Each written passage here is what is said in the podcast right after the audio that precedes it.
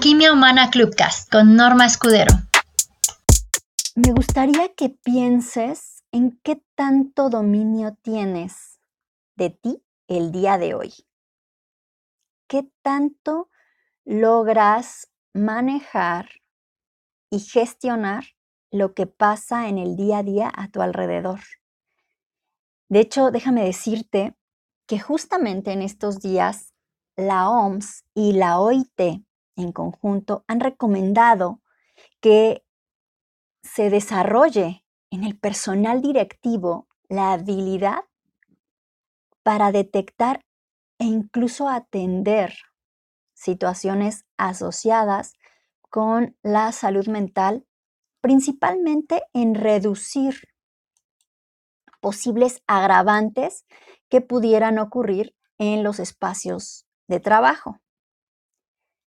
¿Y como qué tipo de agravantes pudiéramos estar teniendo? Pues la carga de trabajo justamente, también los comportamientos negativos que pudieran darse en ellos mismos o en los otros, y los factores que generan angustia en los espacios de trabajo, ya que durante la pandemia se han incrementado los ya de por sí em, numerosos casos de agotamiento ocupacional o burnout, también de ansiedad y depresión crónicos, es decir, ya considerados como una situación de salud mental.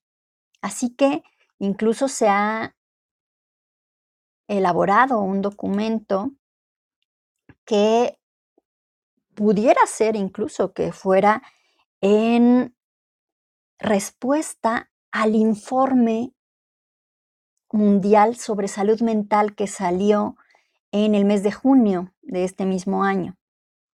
Y bueno, ahora emiten sus recomendaciones especialmente para el campo laboral.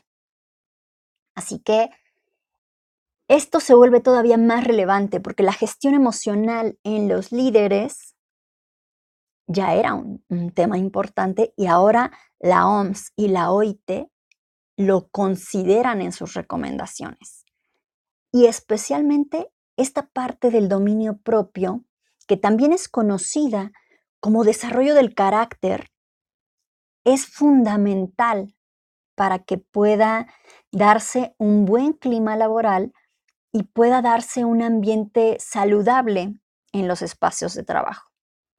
Así que, bien, vamos a entrar en esta en esta parte de, lo que vamos a desarrollar hoy, que nos va a dar también el paso a los siguientes temas que están muy enfocados justamente con esto que ocurre en los espacios de trabajo y que a veces no nos ponemos a mirar, no hacemos conciencia sobre ello, no reflexionamos, pero es importante y cada vez más, ya que incluso la OMS, em, bueno, casi que aseguran que para el 2030 la principal causa de discapacidad será de, por temas asociados a la salud mental.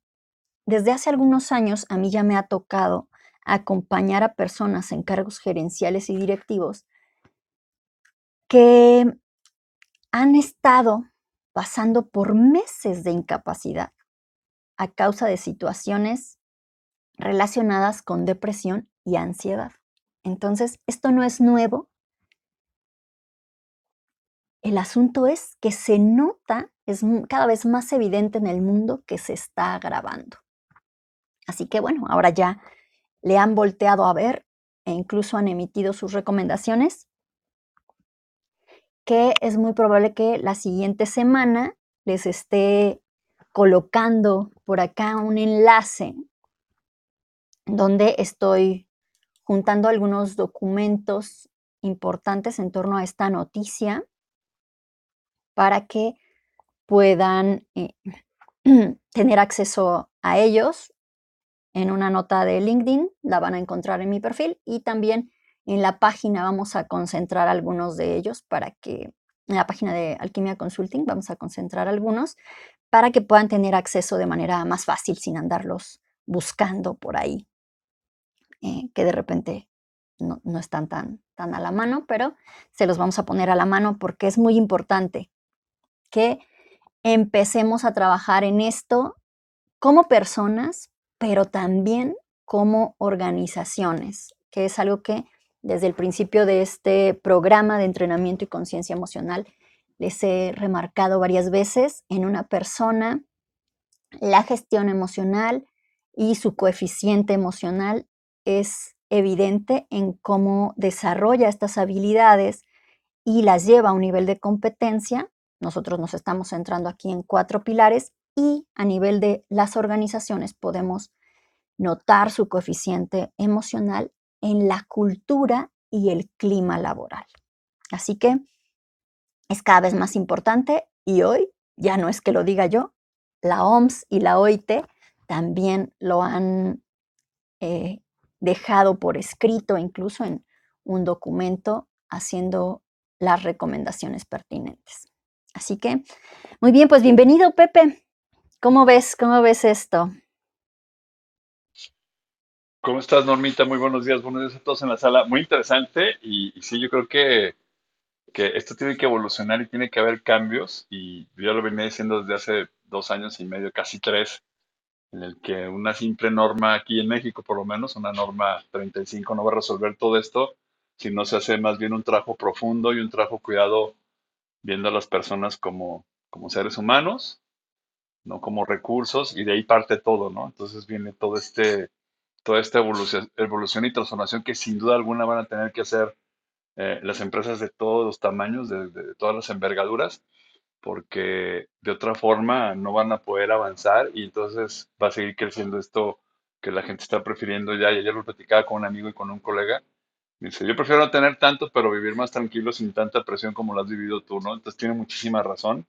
¿Por qué? Porque ya la gente joven está cuidando más su salud, su estar bien, que entregar toda su vida a un trabajo y, y bajo, aparte bajo en condiciones no muy favorables, ¿no?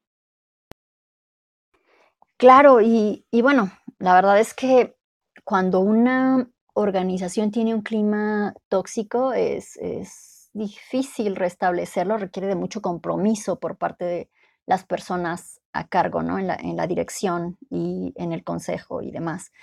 Entonces, em, es, es importante que, que empecemos a mirar esto porque hoy incluso ya estas dos organizaciones, la OIT y la OMS, recomiendan que los directivos cuenten con herramientas para disminuir los em, efectos pues estresantes y que afectan la salud mental, ¿no?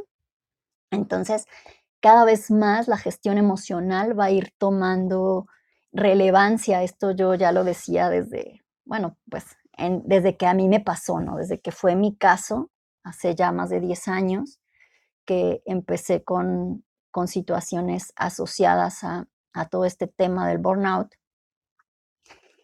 Y fíjate cómo, eh, de hecho, mis compañeros de aquel entonces de la oficina, en, en broma me decían Normira, porque eh, según ellos yo siempre miraba el futuro, lo que venía años más adelante yo ya lo estaba viendo, ¿no? Y estaba eh, tratando que la gente hiciera conciencia, aunque no, no siempre era como muy bien visto, muy bien tomado. Y a partir de mi experiencia, obviamente, con esto, pues empiezo a ver la relevancia de la gestión emocional y especialmente de este pilar en particular para los líderes, para quienes están en cargos ejecutivos, directivos, gerenciales, pero en realidad para todos los seres humanos, este pilar en particular del autodominio, sin demeritar obviamente al anterior que es necesario para desarrollar este, em, toma más fuerza, porque sin tener esta parte del dominio propio, es difícil que yo desarrolle mi carácter y sin carácter no llego tampoco a establecer un verdadero liderazgo. Así que es importante para poder hacer esto salir de los engaños emocionales de los que ya hemos hablado anteriormente, que yo tenga herramientas para poder desvincularme de esos engaños que son los que generalmente me ponen en situaciones caóticas y también que tenga herramientas simples, concretas, para calmar mis nervios, es decir, para apaciguar mi sistema nervioso, que es el que inicia todo el, el, em, caos, digamos, todo el mecanismo que me lleva a situaciones donde pierdo el control donde ya no sé de mí, donde el pensamiento y la razón se ausentan. Así que es importante también aprender a dejar que la emoción fluya sin que afecte a nadie. Pero, ¿por qué es importante que fluya? Pues porque si no fluye, simplemente la estoy conteniendo, conteniendo, conteniendo, y tampoco eh, pasa del todo, ni me deja el mensaje que vino a traerme. Yo les he dicho anteriormente que toda emoción trae un mensaje y trae un aprendizaje y solo la puedo tomar cuando, le, cuando me permito sentir y atravesar la emoción. Por eso anteriormente hablamos de los túneles emocionales, es decir, como este camino que facilita el que yo pueda atravesar la emoción y permitirle que fluya para que me entregue su mensaje y se libere y entonces sí, literalmente, se pueda calmar mi sistema nervioso y mi pensamiento se aclare nuevamente. Porque mientras no calmo el sistema nervioso, mi mente no se aclara, mi pensamiento eh, se atasca muchas veces. Y es cuando me lleno de preocupación, me lleno de ansiedad, me lleno de este estrés que se prolonga, que muchos llaman distrés, también es cuando empiezo a, caer en depresión y en una serie de situaciones que ya no, no son a veces tan sencillas de atender porque no todo el mundo puede hacer un alto en su vida para eh, dedicarse a, a sanarse, ¿no? Pero como decía al inicio de la sala, he acompañado a personas que estuvieron incapacitadas por meses a partir de una situación como esta y medicadas, prácticamente además ausentes de su propia vida, por meses, a causa de que todo se salió de, balance, especialmente en, en el espacio de trabajo, ¿no? Así que es muy importante que pueda aprender a gestionar mis emociones, ganando cada vez más habilidad en mi dominio propio e incluso llevándolo a un nivel de competencia, de lo cual también ya les expliqué eh, la diferencia en sesiones anteriores, porque amarse implica reconocer lo que es y sentir todo tal cual y a sentir a todo sin juicio, tomando las cosas con humildad y con aceptación hacia el pasado, el presente y el futuro. En realidad, solo así podemos encontrar la paz necesaria para actuar con mayor respeto por todo y por todos. Cuando yo no acepto algo, me la paso luchando. Y si estoy luchando, estoy todo, todo el tiempo metido en el conflicto. Y cuando estoy todo el tiempo en el conflicto, generalmente lo que voy a ver es caos y pocas posibilidades distintas a eso van a surgir, incluso aunque estén ahí casi picándome los ojos. Esto yo lo llegué a ver mucho también en la atención de situaciones de, desastre o de emergencia, ¿no? Cuando me, tocaba capacitar en, las jurisdicciones sanitarias y demás a psicólogos y la gente que atendía personas en, en el campo o que incluso me tocaba ir a capacitar a los voluntarios en campo para el fortalecimiento emocional, como mientras no se calmaba el sistema nervioso, la percepción no, no había manera de modificarla y seguían viendo solo caos y destrucción. No había manera de ver ahí una ganancia, aunque estuviera. Pero una vez que se calma el sistema nervioso, la percepción puede modificarse más fácil y también es más fácil acceder a la ganancia. Porque en la vida lo más importante siempre es sentir em, y es el sentir quien marca la dirección de cada área. Para nuestra biología, em, más que lo que pienso, es importante lo que siento. Desde ahí decidimos y desde ahí también actuamos, desde ahí se mueve nuestra conducta. Por eso a veces estamos buscando una y otra vez modificar el pensamiento y tenemos este pensamiento recurrente que viene una y otra y otra vez. De hecho, em, hay estudios que dicen que tenemos alrededor de 60 mil pensamientos y la mayoría de ellos, más del 60%, son repetitivos. Y en realidad pues cuando nosotros de repente tenemos un pensamiento que es como esas cancioncitas, como los jingles de los comerciales que se te pegan y por más que quieres sacártela, no, sigue ahí bien, bien agarrada, es porque está ligada a una emoción que es la que le hace de ancla. Entonces, si tú procesas la emoción, el pensamiento también es como si se liberara. Ese pensamiento se va y, y a veces ya no, ya no regresa porque estaba anclado a una emoción, era lo que lo tenía presente todo el tiempo.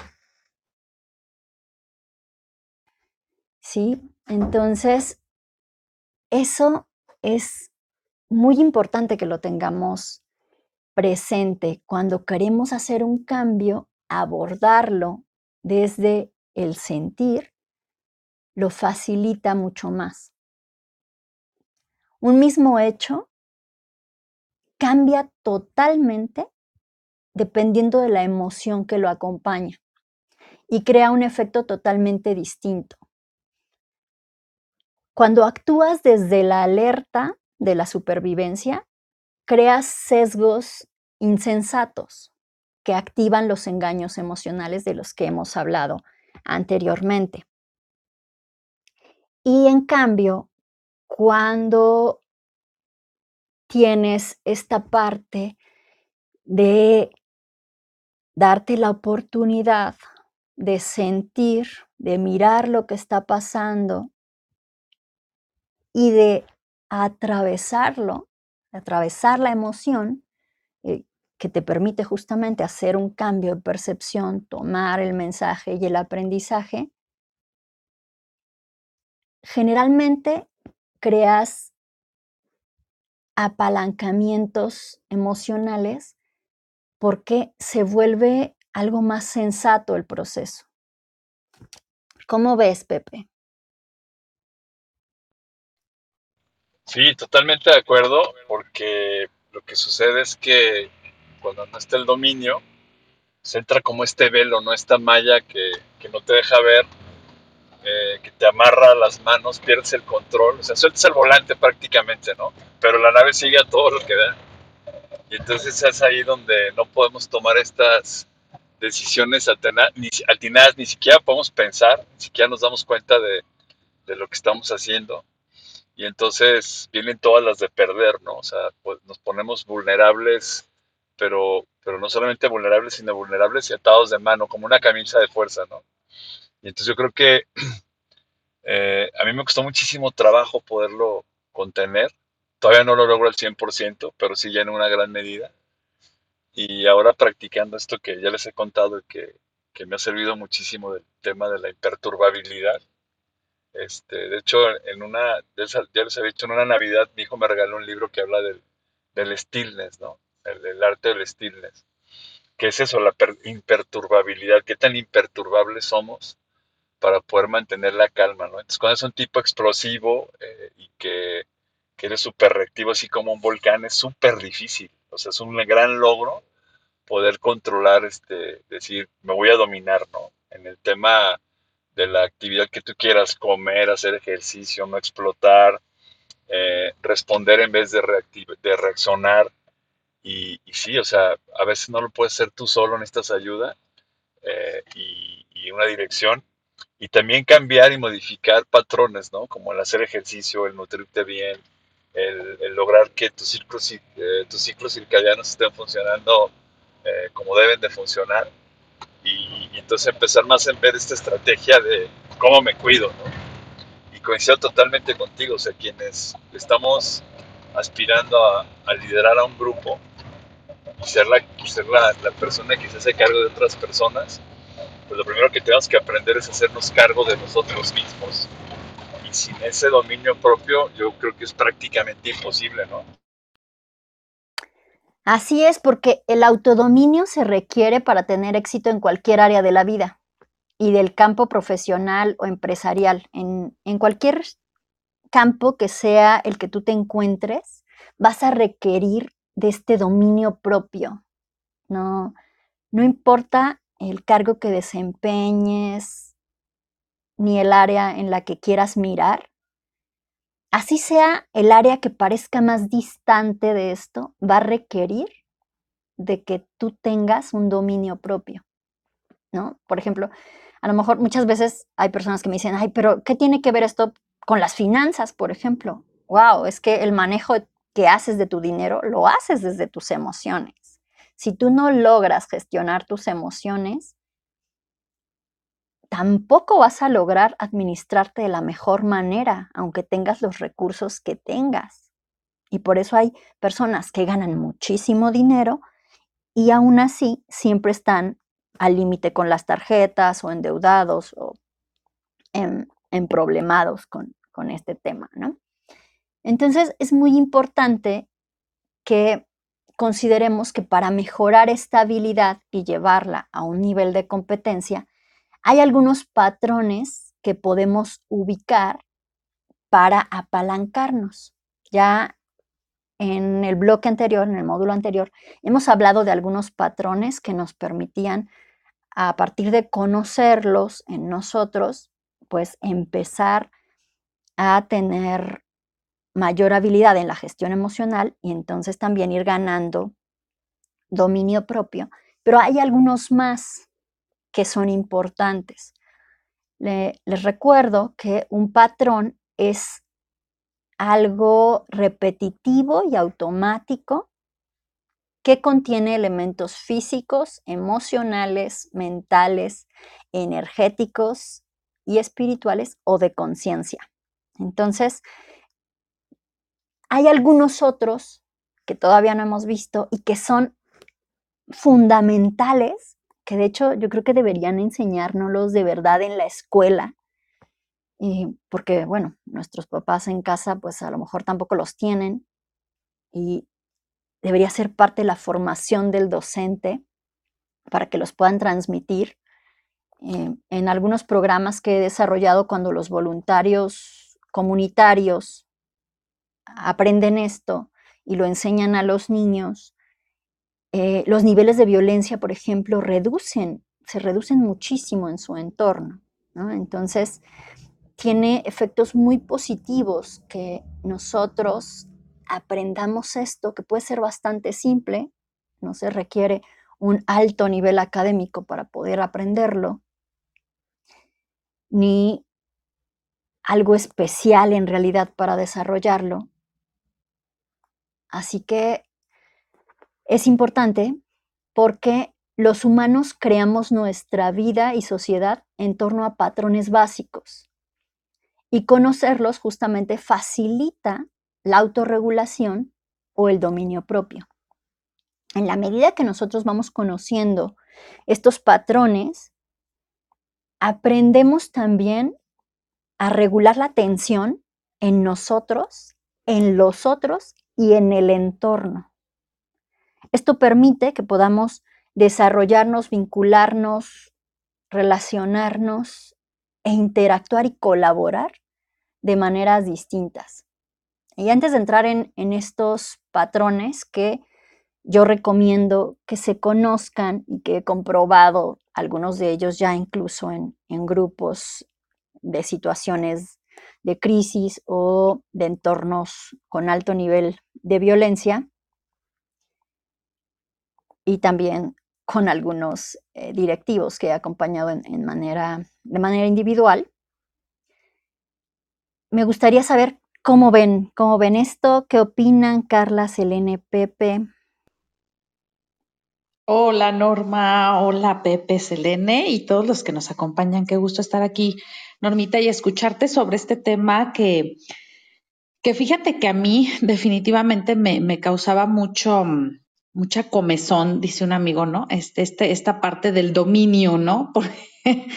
Porque, con, este, con este tema de las palabras, sobre todo la, en la comunicación no violenta, este, yo decía, pero es que ¿por qué no me gusta esto del dominio? Y, me encanta que lo, que lo digas así porque, porque es como lo hemos aprendido, ¿no?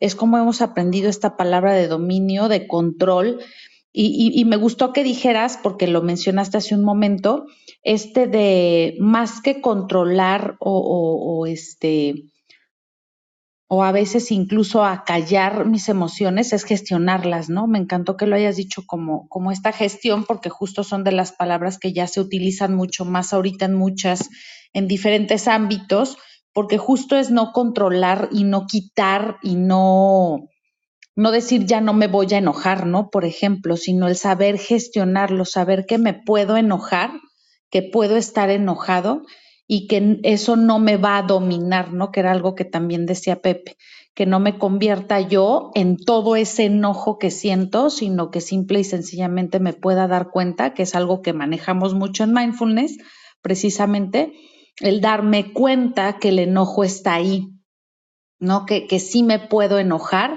sin embargo, no va a ser algo que va a dominar mi vida ni que va a dominar la situación, sino, sino empezar a descubrir un poco más, digo, al menos con la comunicación no violenta, es cuáles son las necesidades que seguramente no están siendo atendidas en mi vida y que por eso estoy, estoy molestándome, ¿no? Entonces me encanta que hayas mencionado como gestión, porque finalmente es eso, ¿no? El, el dominio propio, creo yo, y al menos para mí ha sido el reconocerme, o sea, este conocimiento personal que fue de lo que hablaste en las primeras, también en las primeras sesiones, este conocerme a mí mismo necesita, necesitamos llevar a cabo este conocimiento personal para saber qué nos impacta, porque definitivamente lo que, lo que a mí me hace enojar, probablemente a ti, a Pepe y a Selene, tal vez no les haga enojar.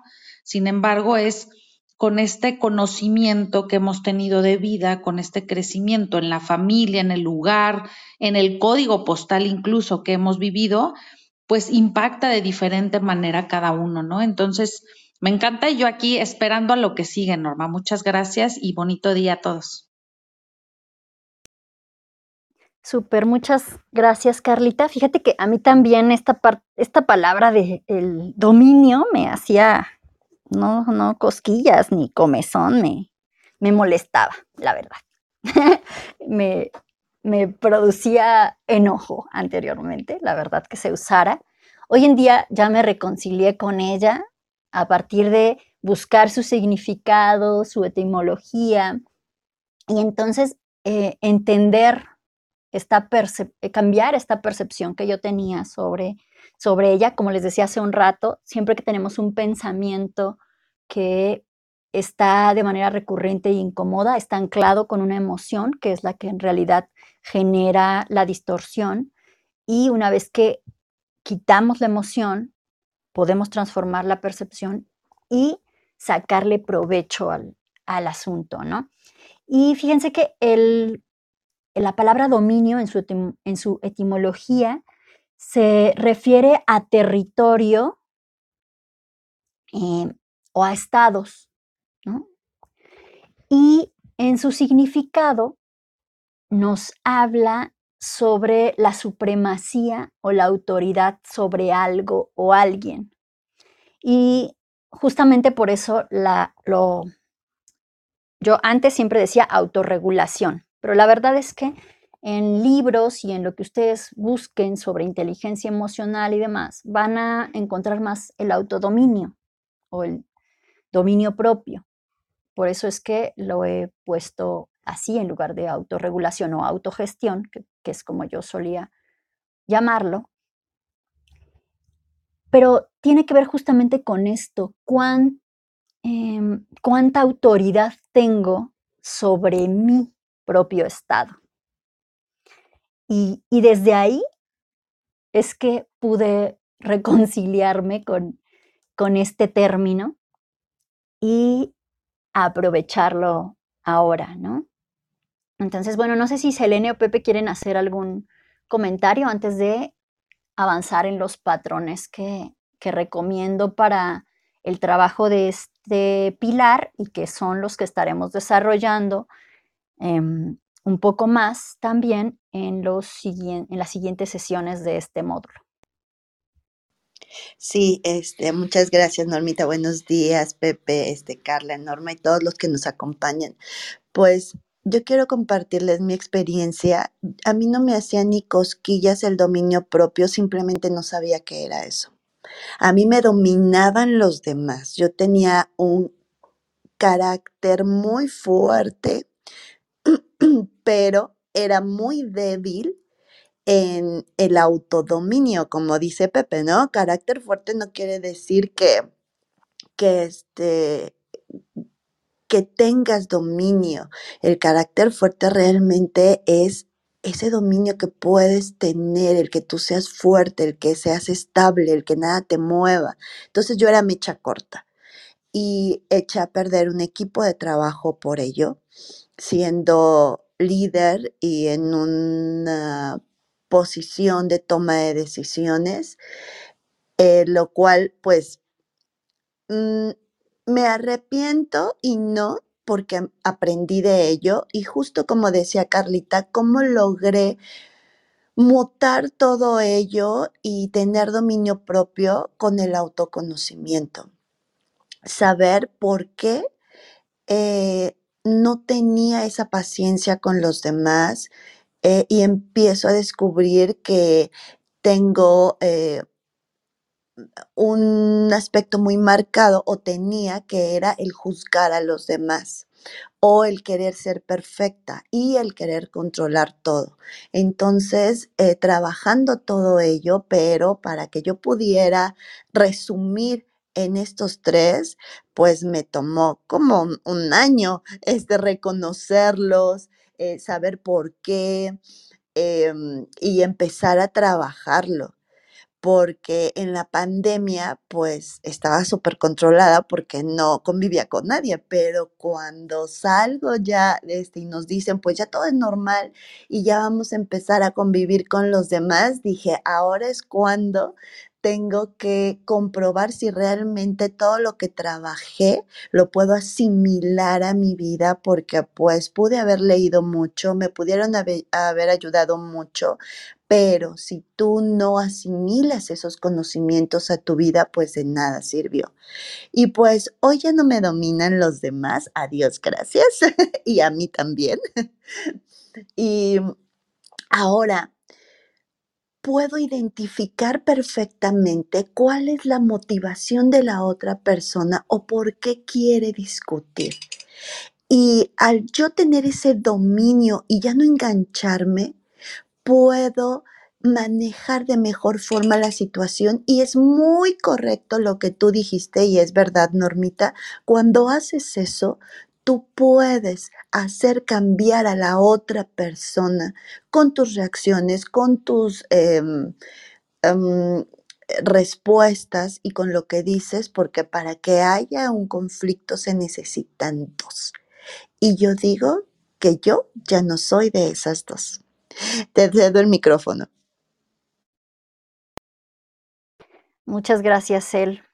Así es, la verdad es que, como les he dicho antes, esto de la gestión emocional se nota en la interacción con otros y especialmente en los momentos de reto, porque meditando es fácil tener templanza, es fácil tener tranquilidad, pero cuando sales de ese estado o del aislamiento, del retiro y demás, y, te pones en interacción con otros, es ahí donde se nota de verdad, ¿no?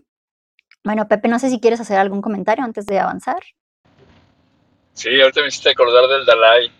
A ver si en el, a la hora del tráfico en el periférico tiene ese control, ¿no? Tienes toda la razón. Pero aquí, aquí hay otra cosa que, que hay que también tener cuidado, porque cuando ya te empiezas a dominar y cuando empiezas a entender todo el, todo el beneficio que tiene, se empieza a desarrollar algo en ti que es la determinación. Te conviertes en una persona determinante. Y la determinación tuya le incomoda a otras personas. O sea, porque que eres prácticamente imparable, ¿no? Entonces, de repente, si no te sabes también conducir, pues va a ser complicado porque en vez de construir, destruyes, ¿no? Entonces tienes que tener esa habilidad desarrollada también de no querer que todo el mundo sea, que tenga ese mismo dominio que tú estás logrando y también no vas a tener, eh, no vas a esperar que todo el mundo sea igual de determinante. Entonces tienes que fluir, tienes que dejar ir y entonces ahí cuando yo aprendí otra de las cosas más importantes, ¿no? A no retener, porque también yo quise retener mucho, muchas personas mucho tiempo y no es buena idea. O sea, si no está la voluntad, eh, no va a funcionar, ¿no? Y una persona determinante lo que tiene es voluntad, lo que tiene es decisión y lo va a lograr, ¿no? Pero no a todo mundo le va a funcionar. Entonces tiene que haber ese, ese equilibrio, Normita, para que, para que el, el dominio no, no afecte a otros, ¿no? ¿Cómo ven? Así es, porque aquí se trata del dominio propio, a quien tú tienes que eh, dominar, digamos, es a ti. Por eso les decía, eh, entendamos el dominio propio como esta parte donde es la autoridad que yo ejerzo sobre mi propio estado, no sobre los otros. Y ya hablaremos más de, los otros en los siguientes pilares, pero aquí todavía se trata de mí, como en los aviones, yo primero, antes de mirar al, al de enfrente o al de al lado, me miro a mí y veo qué está pasando conmigo, porque es ahí donde está todo el, el detonador o el motor de cambio.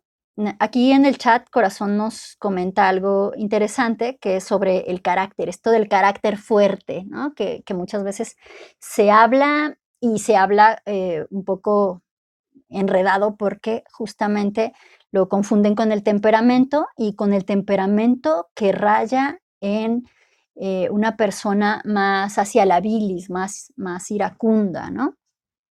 Que eh, estas explosiones lo, es a lo que suelen llamar como carácter fuerte y no tiene que ver con eso precisamente el carácter fuerte. De hecho, para no desviarnos de nuestro tema de hoy, aunque el dominio propio también se conoce como carácter, como desarrollo del carácter, eh, les recomiendo que vayan a LinkedIn, quienes tengan perfil en LinkedIn, y busquen Alquimia Consulting Solutions. Y en las notas, eh, la nota de esta semana que se publicó, ahí hablamos sobre el carácter. Y de hecho, la nota de, de, de mañana también va a hablar sobre el carácter, ¿no? para que eh, puedan ver cómo se evalúa el carácter, algunos elementos que se consideran, ¿no? Y es una de tantas formas, hay muchos instrumentos y muchas formas de evaluar. Y toman diferentes consideraciones, ahí se propone una, mm, la más sencilla. Entonces, eh, para que puedan ir viendo un poco más de este tema del, del carácter, ¿no?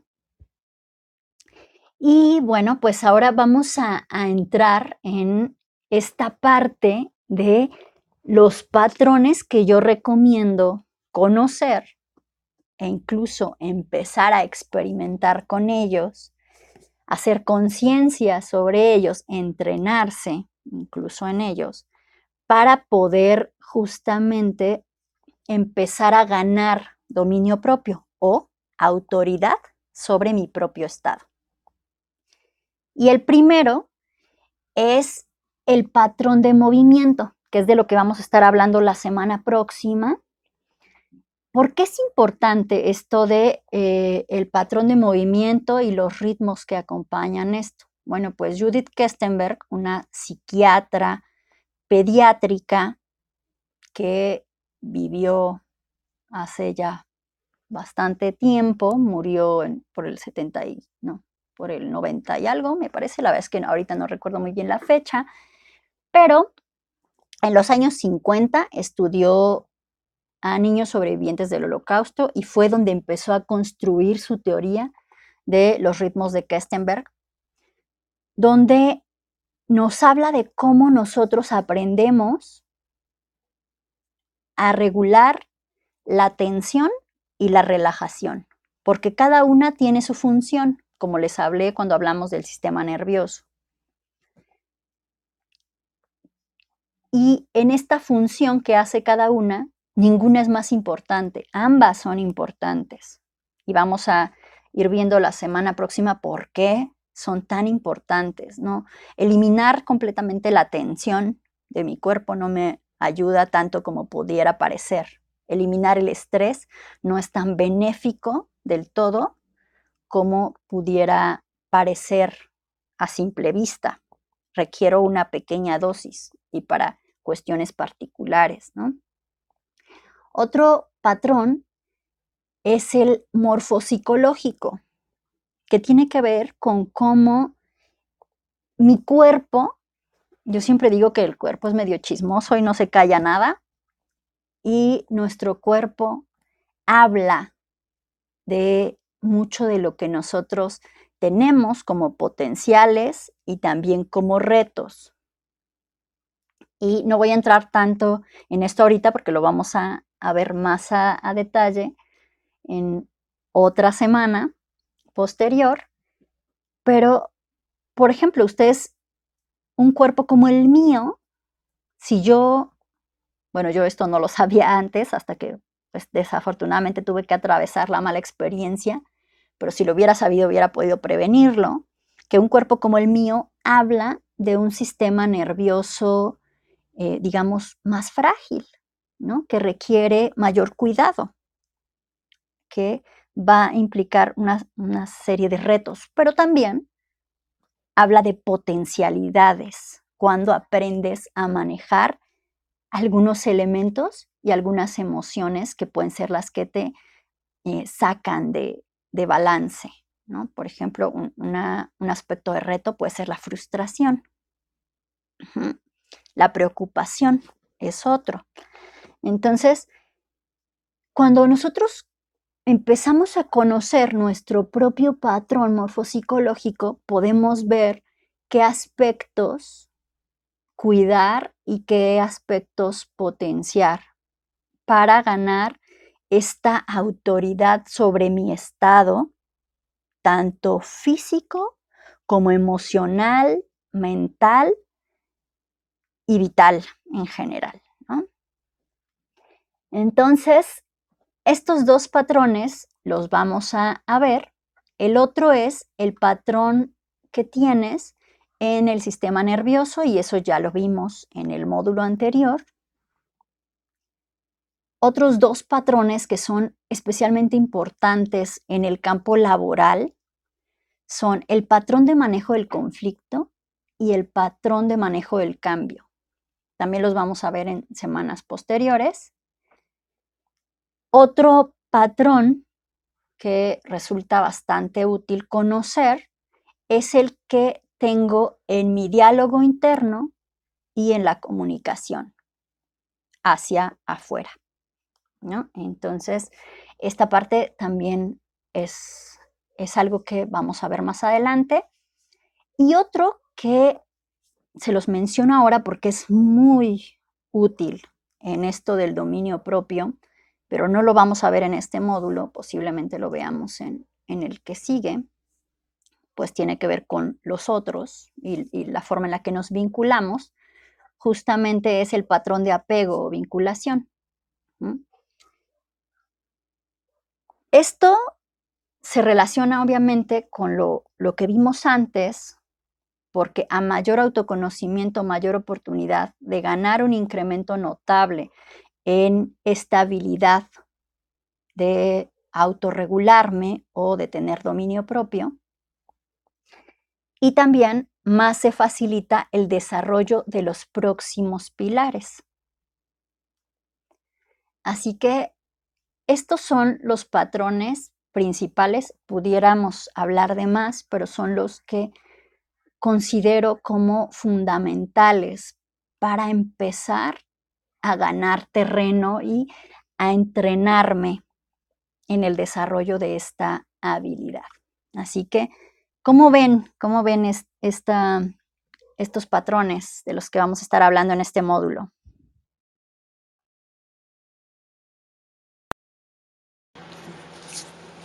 Tendremos que tener una bitácora nuevecita porque vamos a llenar muchísima información y yo creo que ahí lo, lo clave va a ser identificarnos en cuáles tenemos más área de oportunidad que en, que, que en, los que tenemos más fortaleza para poder, poder aplicarlos y trabajar con nosotros mismos, ¿no, Normita?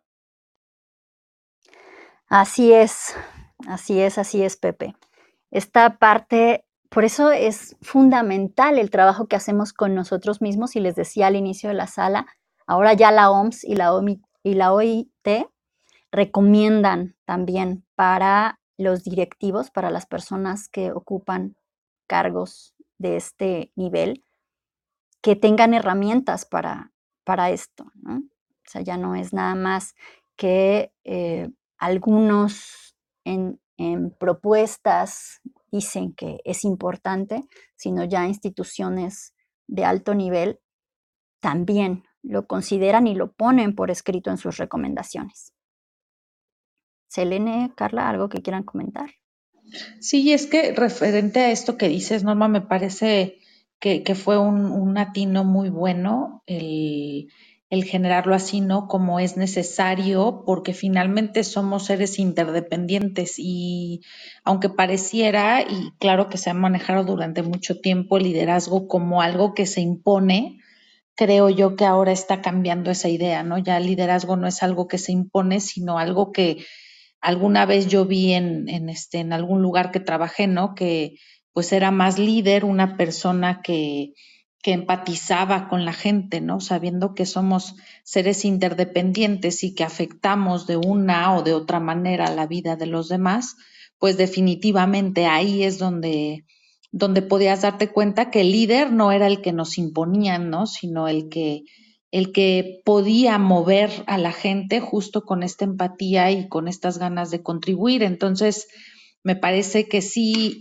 sí era importante desde antes, sin embargo, el, el hecho de, de ahorita darse cuenta que ya el que te digan que eres un líder no lo es todo, sino que, que hay rasgos que te definen como líder y que puedes trabajarlos también, porque creo que es algo que, que si quieres ser líder ya no es nada más el, el puesto, sino que puedes ser líder en, en, cada espacio de tu, de tu vida, ¿no? El líder en tu casa, líder con la gente con la que, por ejemplo, como Pepe, ¿no? Que tiene sus entrenamientos, como tú, que vas a las empresas y que, y que pues, que, que vas a compartir algo con lo que puedes contribuir a la vida de los demás.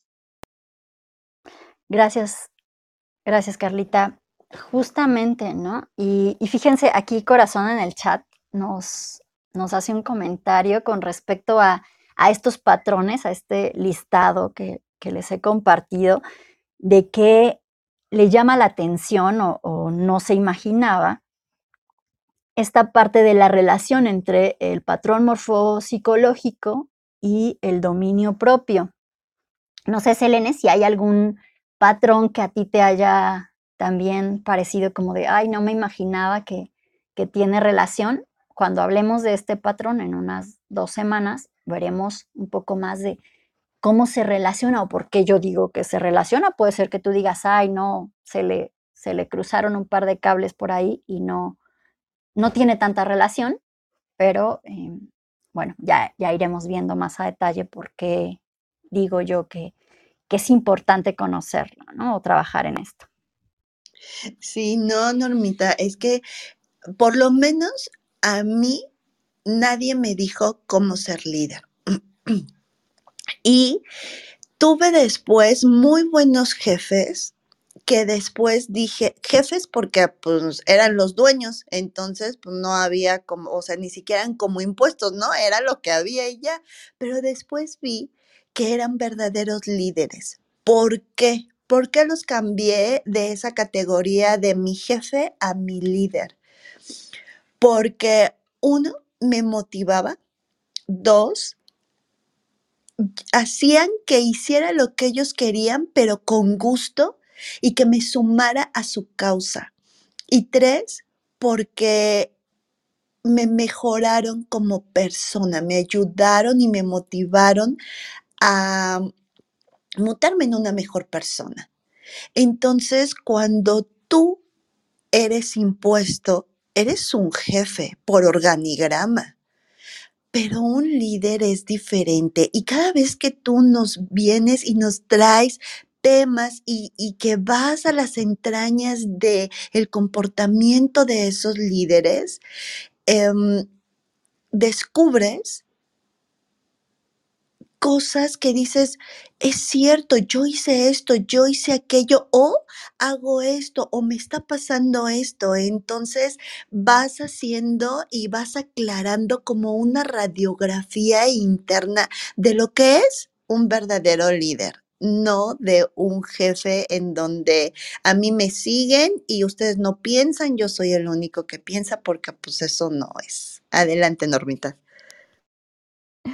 Gracias, El. Sí, es, es importante, ¿no? Cómo voy trabajando y en el chat justamente Andrea nos comparte esto de, de el autoconocimiento. Y yo lo hago a partir de, de esto, de los patrones, porque me parece más, más fácil eh, ver em, cómo estructurar, categorizar un poco pues por mi propia estructura de pensamiento. Yo les comentaba cuando vimos el de manejo del estrés, que a mí la estructura me permite relajarme, ¿no? Entonces, esta parte es, es importante, cómo vamos conociendo a, a como la gama amplia de, que hay o que existe en, en las personas pero también cómo eso se relaciona conmigo, más allá del otro, de cómo me miro yo en todo esto. Y déjenme decirles que ganar autodominio o ganar dominio propio tiene un camino que es sencillo. Realmente el camino para hacerlo es sencillo, es muy sencillo. Eh, no necesariamente es fácil de reconocer o de recorrer en soledad. Y hace algunos años una clienta me decía, me, da miedo y tiemblo cada vez que dices que algo es sencillo, porque em, sencillo no necesariamente hace que sea fácil. Sencillo significa que si tú sigues de alguna manera una serie de pasos, puedes hacerlo. El tema es que muchas veces no queremos seguir eso, esos pasos.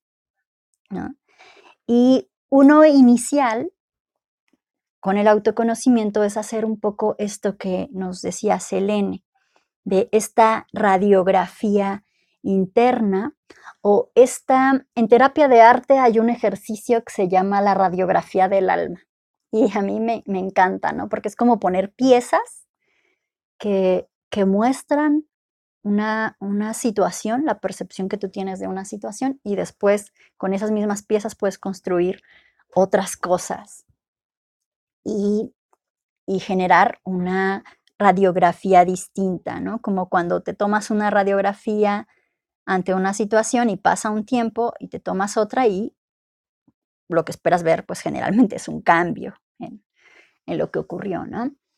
Y bueno, voy a compartirte tres pasos que tú puedes seguir para arrancar en este camino de autodominio o de dominio propio y avanzar en él. El primero ah, es libera las emociones atascadas.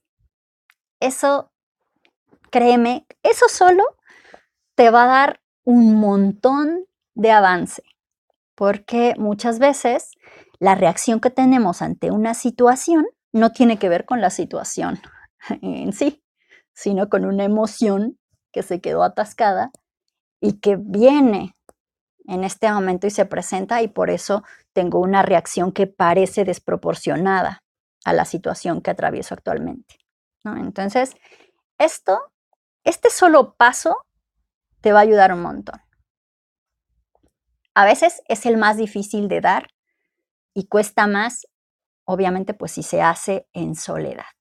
Así que puedes ir acompañado para ganar, eh, digamos que mayor fuerza, porque la verdad es que en acompañamiento, y justamente por eso yo a lo que hago lo llamo tutoría, porque lo que hace un tutor es como reforzar.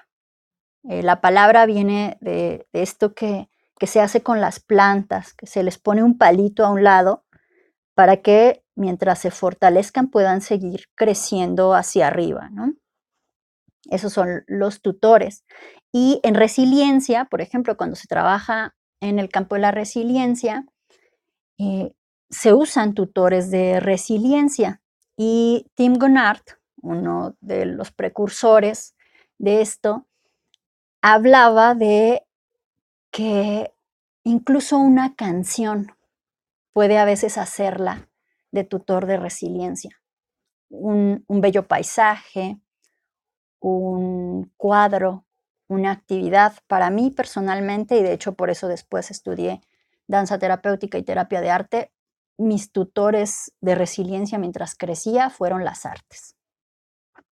Entonces, bueno, pues hay formas de acompañarte por una actividad o por una persona que pueda ayudarte a afianzar em, durante este proceso y ganar fortaleza. También por eso vimos anteriormente los bálsamos para el fortalecimiento.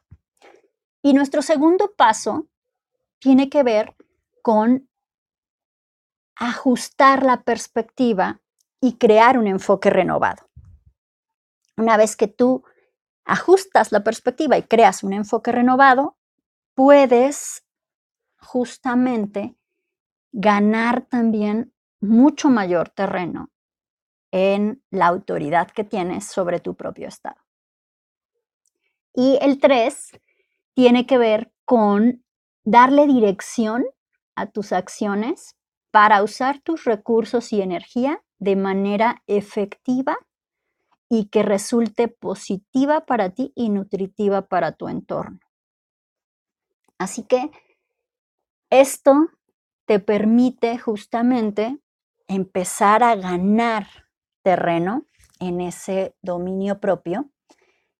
En la sabiduría antigua de, la China, dentro de la práctica del Qigong, se habla de pasar de hielo a agua, es decir, de la parálisis al flujo o movimiento, y del agua al vapor, que sería ir del movimiento a la elevación o el apalancamiento que puedes producir cuando vas ganando justamente este dominio de ti mismo, vas impactando en tu entorno. Una vez que tú sales del hielo, y yo a veces me imagino como esta, esta imagen del molino de agua que de repente pues se congela y es hasta que el hielo se empieza a derretir, el molino puede volver a moverse y a la vez que se mueve, va moviendo el agua y transforma con este movimiento también el entorno que le rodea, porque le da también un movimiento distinto. Digamos que la varita mágica o el gran secreto es abrirse a sentir y permitirse incluso el reconocer cuando está uno rebasado. O sea, el reconocerse rebasado y superado por un sentimiento también es parte de ganar autodominio. Es más, saber cuando te estás derrumbando y reconocerlo no siempre, incluso derrumbarse, no siempre es el fin más trágico. A veces es el principio justamente que nos permite hacer esto que les contaba que, que hablan en, en el Qigong, ¿no? De pasar del hielo al agua. El hielo se tiene que derrumbar para derretirse. A veces nosotros también necesitamos darnos la oportunidad de reconocer que esto nos rebasó y necesitamos una pausa.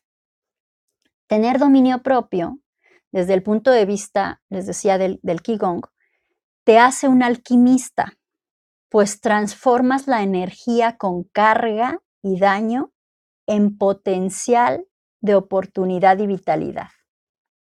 Es decir, aprendes a ir de un estado como de atascamiento que muchas veces te debilita a un estado de movimiento y vitalidad que te fortalece.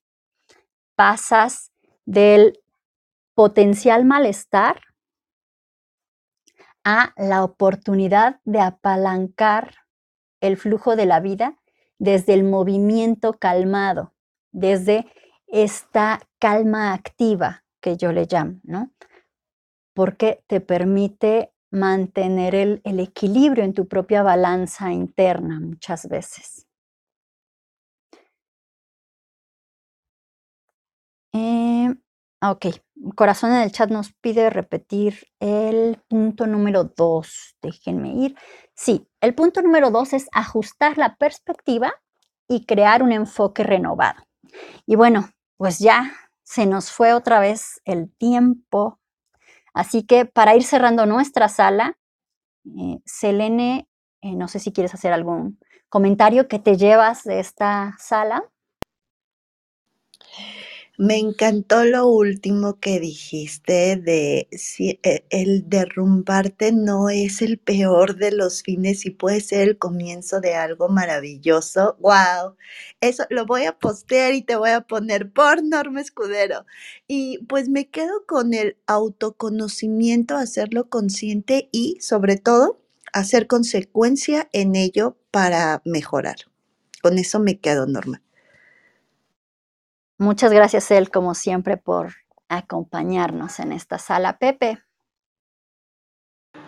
Gracias, Normita Cel, todos en la sala, muchas gracias. Yo me quedo hoy con esta parte de, reconocer que tenemos un problema y que vamos de caída, que vamos en picada, a- a estrellarnos directamente, pero saber que esto también va a ser la oportunidad que vamos a tener para, para volver a crecer, que es ahí donde, donde encontramos el conocimiento puro de la resiliencia eh, y que, que lo hemos platicado tantas veces, ¿no? O sea, nadie nos puede enseñar a ser resilientes y para ser resiliente la única manera es estando en una situación adversa, bien sea que la hayamos escogido nosotros y provocado o que la vida nos la pone, ¿no? Una enfermedad, un accidente, una, una situación compleja, ¿no? Pero es ahí donde nosotros tenemos esa oportunidad de, de levantarnos, construirnos con los pedazos que quedaron y volver a, a intentar, ¿no? O simplemente dejarnos tirados en el piso, como comúnmente se dice que toca a fondo la persona y que de ahí va a arrancar. Yo conozco mucha gente que toca a fondo y se le escarba, ¿no? Parece más para abajo. Entonces, me, me gustó mucho esto, es lo que me llevo yo hoy, ¿no? Que es importante también disfrutar esa caída y como decía Woody a, a Buzz Lightyear, estás cayendo con estilo, ¿no? Entonces hay que saber caer y, y también saber levantarse, ¿no? Muchas gracias, Normita. Gracias, Pepe. Recuerden que las habilidades se entrenan fuera de las condiciones para las que te estás entrenando, ¿no? Es como una competencia, de hecho, cuando las llevas al nivel de competencia, siempre se entrenan y desarrollan en un entorno distinto al que es en el que vas a ponerlas en práctica. Ahí las mides en, la, en el momento de la práctica que, que te las demanda, pero se entrenan y desarrollan en un entorno distinto, ¿no? Esa parte creo que es importante. Carlita, ¿qué te llevas de esta sesión? Gracias, Norma. Pues este, este seguir confirmando, ¿no? Que es el, autoconocimiento, el reconocer en uno lo que, lo que va a crecer y que sigue habiendo mucho que, que aprender y, para crecer, ¿no? Para seguir creciendo. Muchas gracias, Normita, muchas gracias. Súper, pues muchas gracias a todos los que nos han acompañado a lo largo de esta sala, a los que la van a escuchar después. Gracias por su valiosísimo tiempo y su amable atención. Les esperamos la próxima semana, una vez más, a las 9 de la mañana, tiempo de México, para hablar sobre los patrones de movimiento y los ritmos de los que nos habla Judith Kestenberg en esta teoría tan fascinante que ya verán qué útil puede ser para nosotros en, en el desarrollo de esta habilidad e incluso para llevarla a un nivel de competencia ganando dominio propio. Les mando un abrazo donde quiera que se encuentren y nos encontramos por aquí la semana próxima.